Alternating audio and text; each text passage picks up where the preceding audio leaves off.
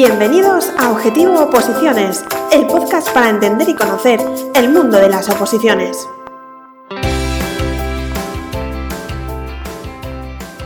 Hola opositores, bienvenidos a una nueva entrega de Objetivo Oposiciones. Vamos ya por nuestro octavo programa y como siempre empezaremos con un poco de información sobre todas las oposiciones que preparamos en Opositates y posteriormente tendremos a nuestra primera invitada, Marina, que nos va a contar una muy buena noticia. Como siempre está con nosotros Inés. Hola a todos. Inés, cuéntanos para empezar la OPO pregunta del día. Pues nuestra pregunta de hoy está dedicada a esa, a esa materia que entra en la mayoría de las oposiciones, que es el derecho constitucional. Y es la siguiente. ¿Quiénes no están legitimados para interponer el recurso de inconstitucionalidad? A. 50 senadores. B. El defensor del pueblo. C. El Ministerio Fiscal. D. Los órganos colegiados ejecutivos de las comunidades autónomas. Al final del programa tendréis la respuesta. Vamos ya con nuestra sección informativa.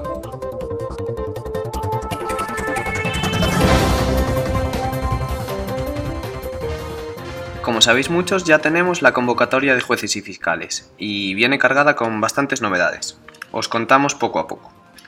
El plazo de presentación será de 15 días hábiles a contar desde el 9 de julio.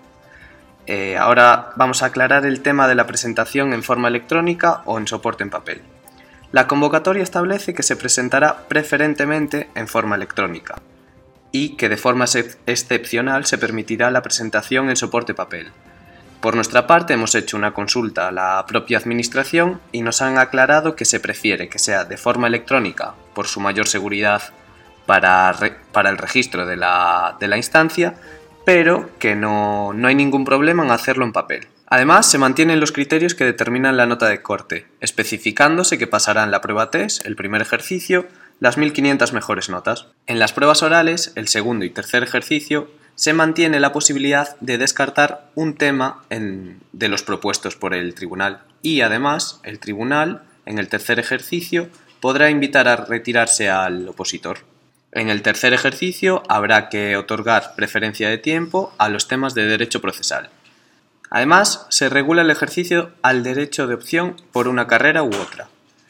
En cuanto al temario, es el ya aprobado por la Comisión de Selección en su reunión de 25 de marzo de 2019. Fue publicado oficialmente el 21 de marzo. Lo podéis consultar en la web del Consejo General del Poder Judicial. Y además se anuncia que previsiblemente serán seis tribunales. En cuanto al calendario estimativo de desarrollo del proceso selectivo, el primer ejercicio se establece que, sin perjuicio de que se anuncie oficialmente por los cauces que establece la convocatoria, sería el domingo 6 de octubre de 2019, en las provincias que señala la propia convocatoria, con la distribución según el lugar de residencia que hayáis hecho constar en la propia inscripción en el proceso selectivo.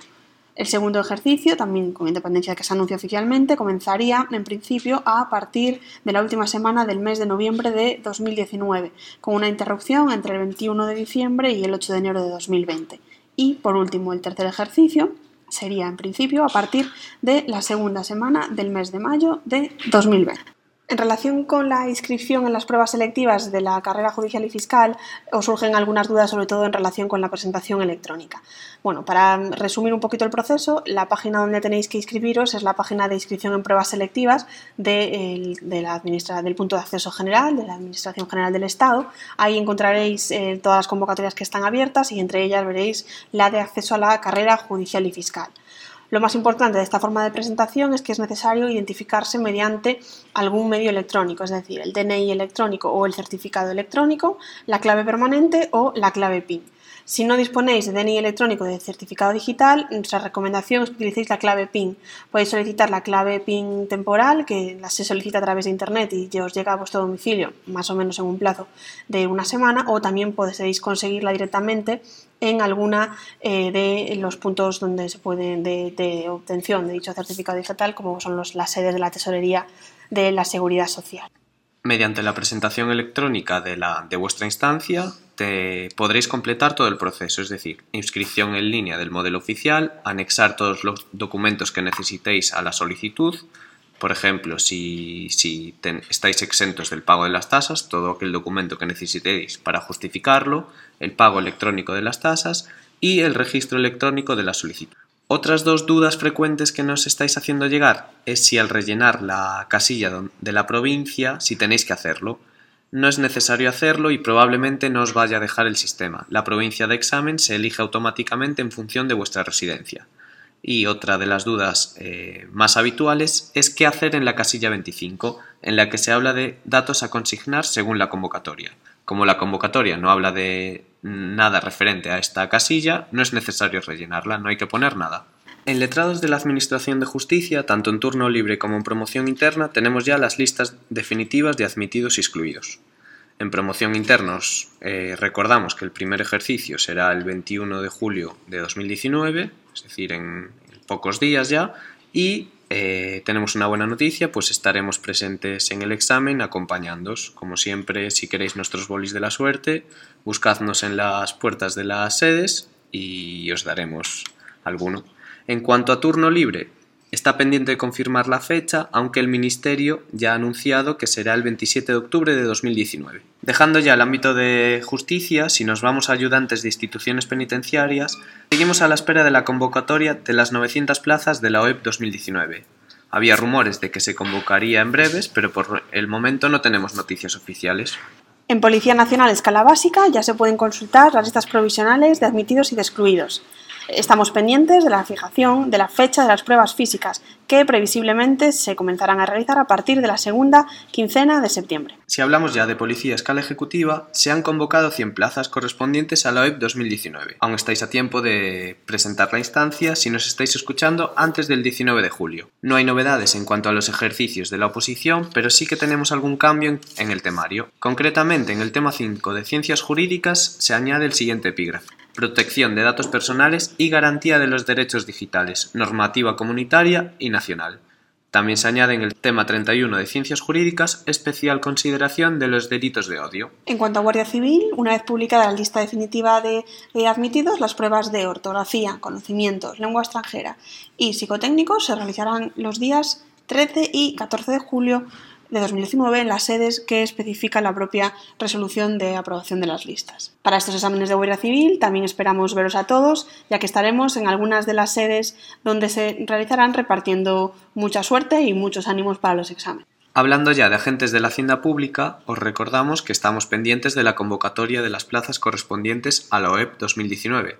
Concretamente, para turno libre son 400 y para promoción interna son 130 en las oposiciones a Administración General del Estado, que incluye gestión civil, administrativos, auxiliares y todas las relativas a los cuerpos de informática eh, del Estado, una vez publicada la convocatoria, estamos aún eh, dentro del plazo de presentación de instancias, que finaliza dentro de unos días, finaliza el próximo 15 de julio de 2019. Dejando de un lado las oposiciones estatales, nos vamos a Andalucía, donde estamos pendientes de las convocatorias de administrativo y auxiliar de la Junta. Por el momento no tenemos noticias, aunque se esperaba que se convocasen en breves. En la Comunidad de Madrid, la oposición de administrativos se ha convocado ya hace unos meses y ya está publicada la lista provisional de admitidos y excluidos. Estamos pendientes todavía de conocer la fecha de realización de los exámenes. Y en cuanto a auxiliares administrativos, se ha convocado el 26 de junio de 2019 la convocatoria de 334 plazas, 274 por turno libre y 60 por turno libre para el cupo de personas con discapacidad correspondientes a la oferta de empleo público del año 2017. Los requisitos, además de los generales que se regulan en las órdenes de la Comunidad de Madrid, es necesario tener específicamente el título de graduado en educación secundaria obligatoria o titulación equivalente y, en el caso de concurrir por el cupo de discapacidad, tener legalmente reconocido un grado de discapacidad igual o superior al 33%. En cuanto a la presentación de la solicitud, se rellena eh, completando el formulario que está accesible en la web de la Comunidad de Madrid y el plazo, eh, el plazo finaliza el 24 de julio de 2019. Las tasas para esta posición son de 14,11 euros. En cuanto al proceso selectivo, hablamos de dos ejercicios. El primero de ellos es un examen tipo test de 90 preguntas, con cuatro posibles respuestas, y que tiene como dos partes diferenciadas. 45 preguntas sobre aspectos psicotécnicos y ortografía y las otras 45 sobre el temario. El segundo ejercicio consta de dos pruebas. La primera fase consiste en un supuesto práctico de carácter ofimático utilizando el Microsoft Office Standard 2013 Y la segunda prueba, utilizando este mismo programa, consiste en la transcripción de un texto en un ordenador. En cuanto a los cambios de temario, en el tema 8 se añade un epígrafe sobre protección de datos de carácter personal con eh, referencia a la Ley Orgánica 3-2018 de protección de datos eh, de datos personales y garantía de los derechos digitales. Y en el tema 13, relativo a la igualdad, se añade un epígrafe específico sobre el marco normativo para la promoción de la igualdad de género y para la protección integral contra la violencia de género, la LGTI-fobia y la discriminación por razón de orientación e identidad sexual, con especial referencia a la legislación de la Comunidad de Madrid.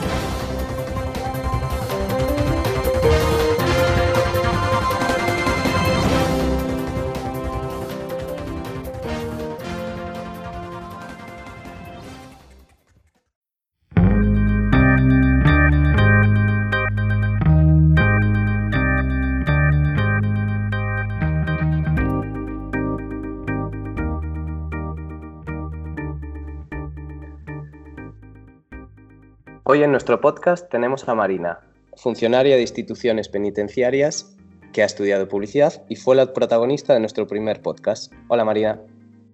Hola Jacobo, hola Inés, hola opositores. ¿Qué tal?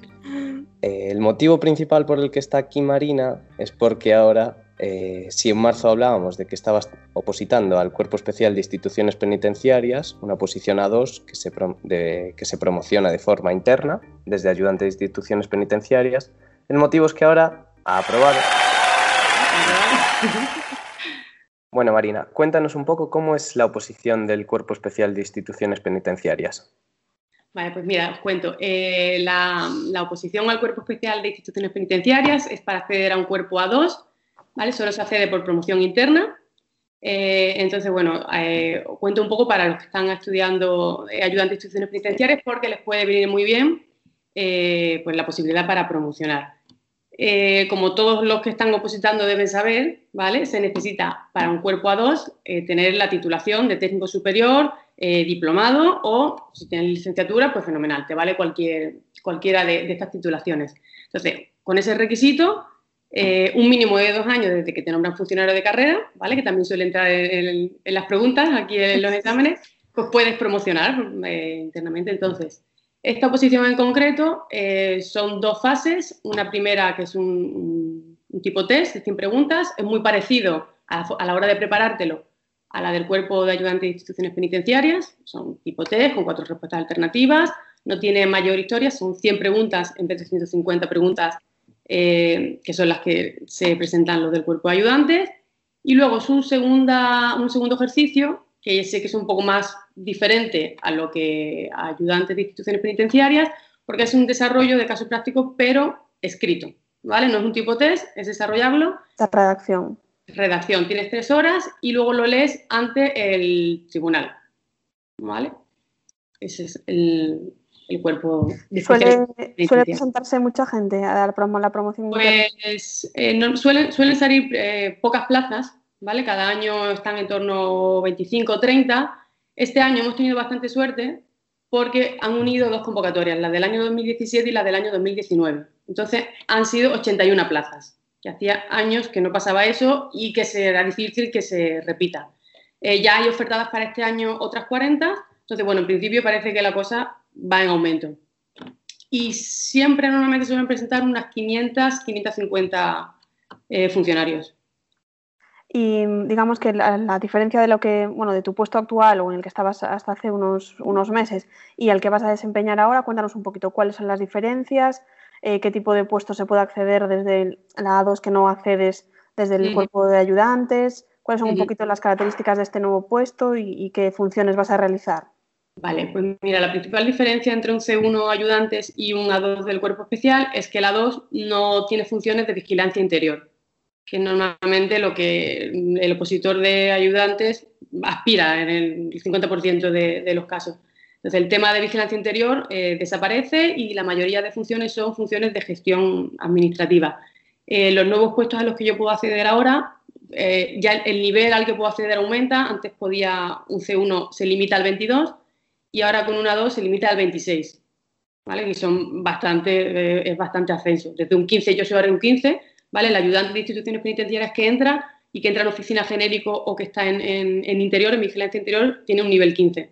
Entonces, bueno, ahora puedo pasar a un nivel 26, que es un gran ascenso, la verdad, está bastante bien. Y puestos, sobre todo, son en oficina, la mayoría, eh, en la parte de trabajo penitenciario y formación para el empleo, que los centros penitenciarios son gestor económico administrativo, coordinador de formación, gestor eh, de formación profesional, ¿vale? Puedes acceder también a puestos de mandos directivos, puedes acceder a director, ¿vale? Puedes acceder a subdirectores, son puestos de libre designación, pero un cuerpo, eh, un funcionario del cuerpo especial puede acceder. Entonces, bueno, se abre un, mundo bastante amplio. Y volviendo un poco a la posición, eh, ¿cuántos temas son? ¿Se diferencia mucho el temario respecto a ayudantes de instituciones? Em, mm, se diferencia la, la parte penitenciaria, eso ya, si, quien quiera promocionar, esa ya la lleva, muy parecida, incluso es, no, mm, no, es menor, pero sí que incluye otras cosas que no se tocan en, en el de ayudantes, incluye mucho trabajo penitenciario, eh, incluye mucha gestión, muchas instrucciones, mucho, mucho ya más metido en, en el trabajo, porque ya lo conoces, eh, eh, incluye mucho presupuesto, contratos, que aunque lo abordan también en el del cuerpo de ayudantes, eh, pues mm. con más profundidad. Eh, todo el tema financiero, hay un bloque, son tres bloques, organización del Estado, que incluye organización del Estado y políticas públicas, que también lo tienen muy parecido en ayudantes. derecho penal no tenemos, o sea, código penal nos olvidamos, no hay nada de penal. A cambio de eso está el bloque de gestión financiera, que es todo expropiación forzosa, patrimonio, bueno, un montón de cosas. Y el, tercer bloque es el bloque de gestión penitenciaria. Y son como unos 45 temas, creo recordar. Son incluso un poco menos que, ayudante. Y una vez que estás en, este cuerpo, digamos, ¿hay algún tipo de promoción superior o digamos que ya es el cuerpo más alto dentro de, los, bueno, de los cuerpos de las instituciones penitenciarias? Este sería el cuerpo más alto al que puede llegar un funcionario que tiene una titulación que no es ni derecho ni psicología, porque el, eh, instituciones penitenciarias tiene un tercer cuerpo, que es el cuerpo técnico de instituciones penitenciarias, que es un a uno, al que solo pueden acceder a la rama de derecho, o sea, a la rama de juristas, los que tienen la licenciatura, ahora ya grado, os hablo como antiguo, grado de derecho, eh, o a la rama de psicología, que pueden acceder los que tienen un grado de psicología.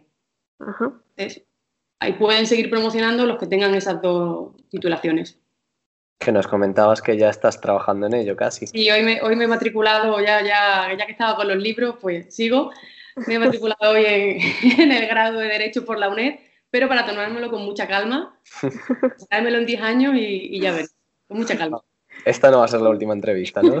espero que no, espero. Bueno, y después de la fase de oposición viene una de concurso. ¿Nos cuentas un poquito qué méritos se valoran? Sí, mira, esta, como no es por turno libre, promoción interna, es un concurso de oposición, ¿vale? Entonces ahora entra la fase de valoración de mérito. Eh, lo que más se valora de méritos en puntuación es la antigüedad, ¿vale? Es un punto por cada año de antigüedad. Eh, luego se valora el nivel en el que, estés ocupando, que estés desempeñando en ese momento y el que tengas consolidado.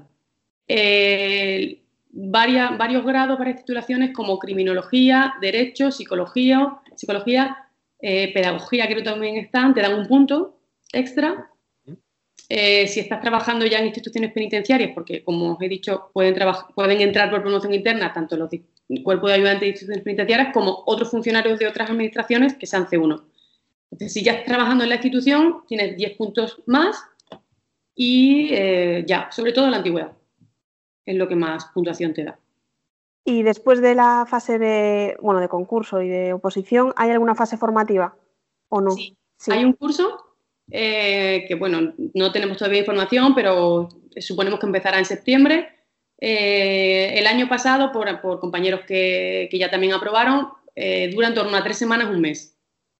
Es aquí en Madrid y pues nada, horario de mañana, ya no tienes que acceder a tu, ya no tienes que ir a tu puesto de trabajo hasta que acabes el curso, pero no hay formación en prácticas en un centro penitenciario. Ya acabas las prácticas formativas, que es una especie de, curso, y te dan el, para elegir el destino. Y en cuanto a los destinos que se os ofertan, hay mucha oferta, es decir, tiene normalmente la gente opciones de permanecer, digamos, en su domicilio o hay destinos, pues, se centra en algunos sitios concretos. depende ya de tu depende del caso. Situación, sobre todo eh, se ofertan centros penitenciarios y pues, depende de tu puntuación. Esto es como todo. Ya luego también existe la posibilidad de que si no te interesa el destino que te den, te quedes en el otro. Te quedas en el como ayudante y cuando hay otro concurso, pues lo, lo solicitas. Ya eso es un poco más complicado. Mm. Ya nos adelantabas en nuestro anterior podcast un poquito sobre el, turno fantasma. Cuéntanos un poquito qué es. Pues mira, el turno fantasma, como os comentaba en la, primera entrevista que tuvimos, eh, fue una decisión que tomé y que le llamé turno fantasma, como puede haberle llamado, también decía el otro día, eh, el turno panadero, así, porque está de madrugada, pues, miles de eh, a una decisión que tomé de encontrar horas al día para, para mm, el propósito que tenía cumplirlo de la mejor manera. Trabajaba, eh, en las primeras semanas veía que no me daba tiempo ni me cundía el tiempo que, que por la tarde tenía libre, entonces decidí hacer el esfuerzo de por la mañana adelantar el despertador, levantarme dos horas antes de lo que hacía normalmente, antes de ir a trabajar y aprovechar ese momento. O sea, turno fantasma pues, porque era de 5 de la mañana a 7, 7 y cuarto. Todos los días, mientras pude, que, que también creo que una vez que ya entras en la rutina de algo, si no lo piensas, si, si el despertador y te levantas, ya está. Y quien no lo haya hecho nunca, también depende del sueño que, cómo cada uno se despierte. eh, eran las dos horas que más aprovechaba en, de estudio al día. Estaba fresca, no había nada, eh, todo nadie te molestaba. nadie molestaba, había una calma. Me, fue una experiencia bastante buena que ahora recuerdo, en ese momento no me apetecía levantarme, pero creo que me, resultó bastante bien. Que si no lo hubiese hecho, pues no, creo que no hubiese llegado con el nivel que, creo que he llegado para probar. Y esta, esta preparación, que, entendemos que fue diferente a la primera por lo de trabajar y por, bueno, por todas las circunstancias, eh, ¿la preparaste por tu cuenta o, fuiste, o, tuviste, fuiste a preparador? Eh, mira, estas oposiciones, como, como son solo de instituciones penitenciarias, mm, no la prepara nadie. No hay academias que la preparen no hay temario, hay dos academias que, dan temario, pero que no las preparan como tal.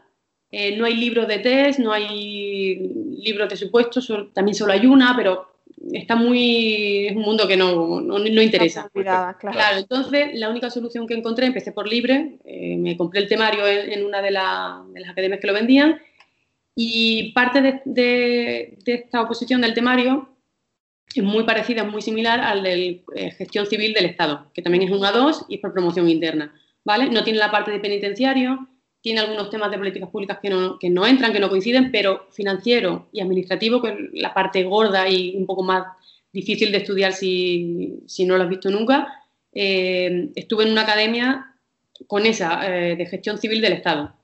¿vale? Luego penitenciario, todo el bloque de penitenciario fue por mi cuenta, por libre. Entonces fue así una mezcla.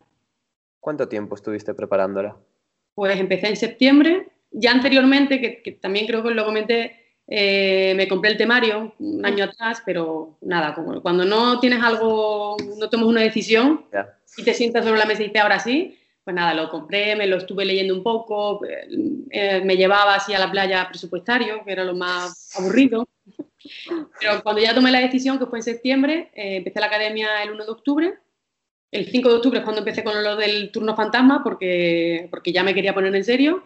Y hemos terminado la fase de oposición en abril, como unos siete meses. Seis, siete meses.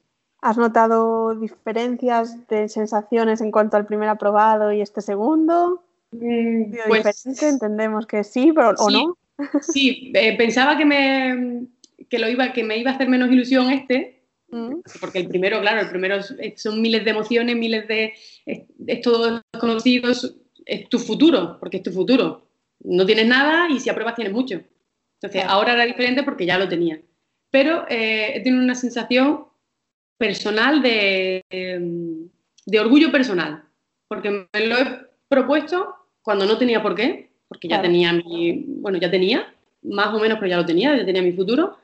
Me lo he propuesto he vuelto a hincar los codos como, como lo hice en la primera vez, con menos tiempo, pero me he tenido que forzar, he tenido que levantarme, he estado fines de semana sin ver a nadie, mm, mi pobre marido ha estado aquí en silencio en casa sin, molestarme, como un bendito, y, sí, ha sido un esfuerzo que, que lo he sentido de otra forma, pero igual, igual de intenso.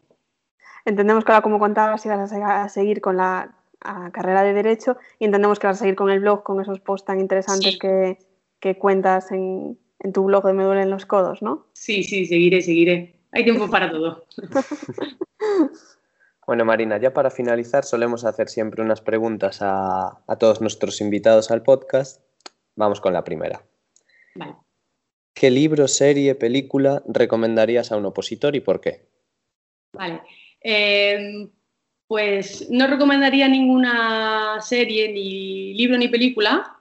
Bueno, película sí, pero es que no, bueno, no me gustan las películas ni el cine, ni, me entretengo con series. Entonces, eh, lo del libro, que sí que podría recomendarlo, yo es que acababa tan, tan, tan, tan harta de leer que lo que menos me apetecía era ponerme a leer un libro. Entonces creo que si tienes que invertir tu tiempo en leer, para leer una novela o una cosa de ficción o una cosa inventada o un poema, pues llévate el reglamento, otro poquito y léete tres artículos. Pero bueno, quien sí que... Es una buena recomendación, el reglamento penitenciario. es, no salir de ahí, o sea, no salir de la bola, pero es verdad que si estás metida... Correcto. Eso, yo también, eh, cuando iba a trabajar, que yo voy andando desde casa, es media hora andando, eh, me gustaba escuchar mi música y quería escuchar mi música, pero cambié ese hábito por escuchar la 39 2015 eh, que está en Spotify, que lo puedes escuchar. media hora era como un título entero y media hora de vuelta otro título entero. Todo suma. A veces me iba y me despistaba, pero la iba escuchando. Entonces, mm, es un poco eh, pensar en que tu mundo es la posición. También, bueno, quien, quien lleve mucho tiempo estudiando, o sea, una posición mucho más difícil que esta, que sea eh, pues para uno, uno que conlleva mucho más tiempo, pues sí que se entretengan un poco con un libro, pero mm, yo no me he leído ninguno en mi tiempo de, estudio. Vale, otra de nuestras preguntas es eh, ¿a quién te gustaría que entrevistásemos en nuestro podcast? ¿A qué tipo de invitado o qué persona te gustaría oír? Que te pareciese interesante. Pues me gustaría que mm, entrevistaseis a algún opositor que, se, que, que no sea funcionario, que esté opositando, que esté sufriéndolo en sus carnes eh, del cuerpo de ayudantes, pues porque es mi tema, eh, pues para que nos cuente cómo lo vive, cuánto tiempo lleva, mm, qué expectativa tiene, si realmente lo está haciendo con, convencido y si lo está haciendo con ganas. Y ya para finalizar, ¿qué pregunta le dejarías a nuestro siguiente invitado? No podemos decirte quién es, porque tampoco lo sabemos nosotros, pero... Pues a ver, si el próximo invitado no es un funcionario, sí. Eh, me gustaría que le preguntaseis si está realmente estudiando lo que os acabo de decir, si está realmente estudiando convencido de lo que está haciendo y si realmente eh, está dispuesto a, llegar al final, que lo está haciendo convencido, que no un día no le apetece y entonces lo deja y luego, si realmente está, porque si realmente está, lo conseguirá. Si ya es funcionario, no lo sé, que le dé algún consejo positivo a, alguien, no sé.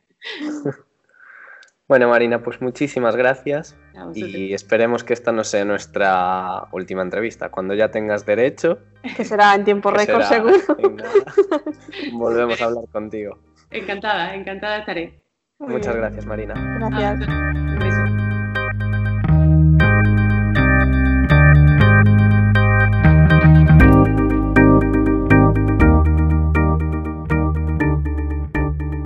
Esperamos que os haya gustado nuestra entrevista de hoy con Marina. Esperamos hablar con ella muy pronto, cuando ya sea una graduada en Derecho y ya esté eh, contándonos qué próxima oposición va, a preparar. Os recordamos que me podéis escribirnos a comunicación.opositades.com para mm, indicarnos o pedirnos que entrevistemos a alguna persona o a algún tipo de opositor en concreto que conozcáis o que os pueda resultar interesante.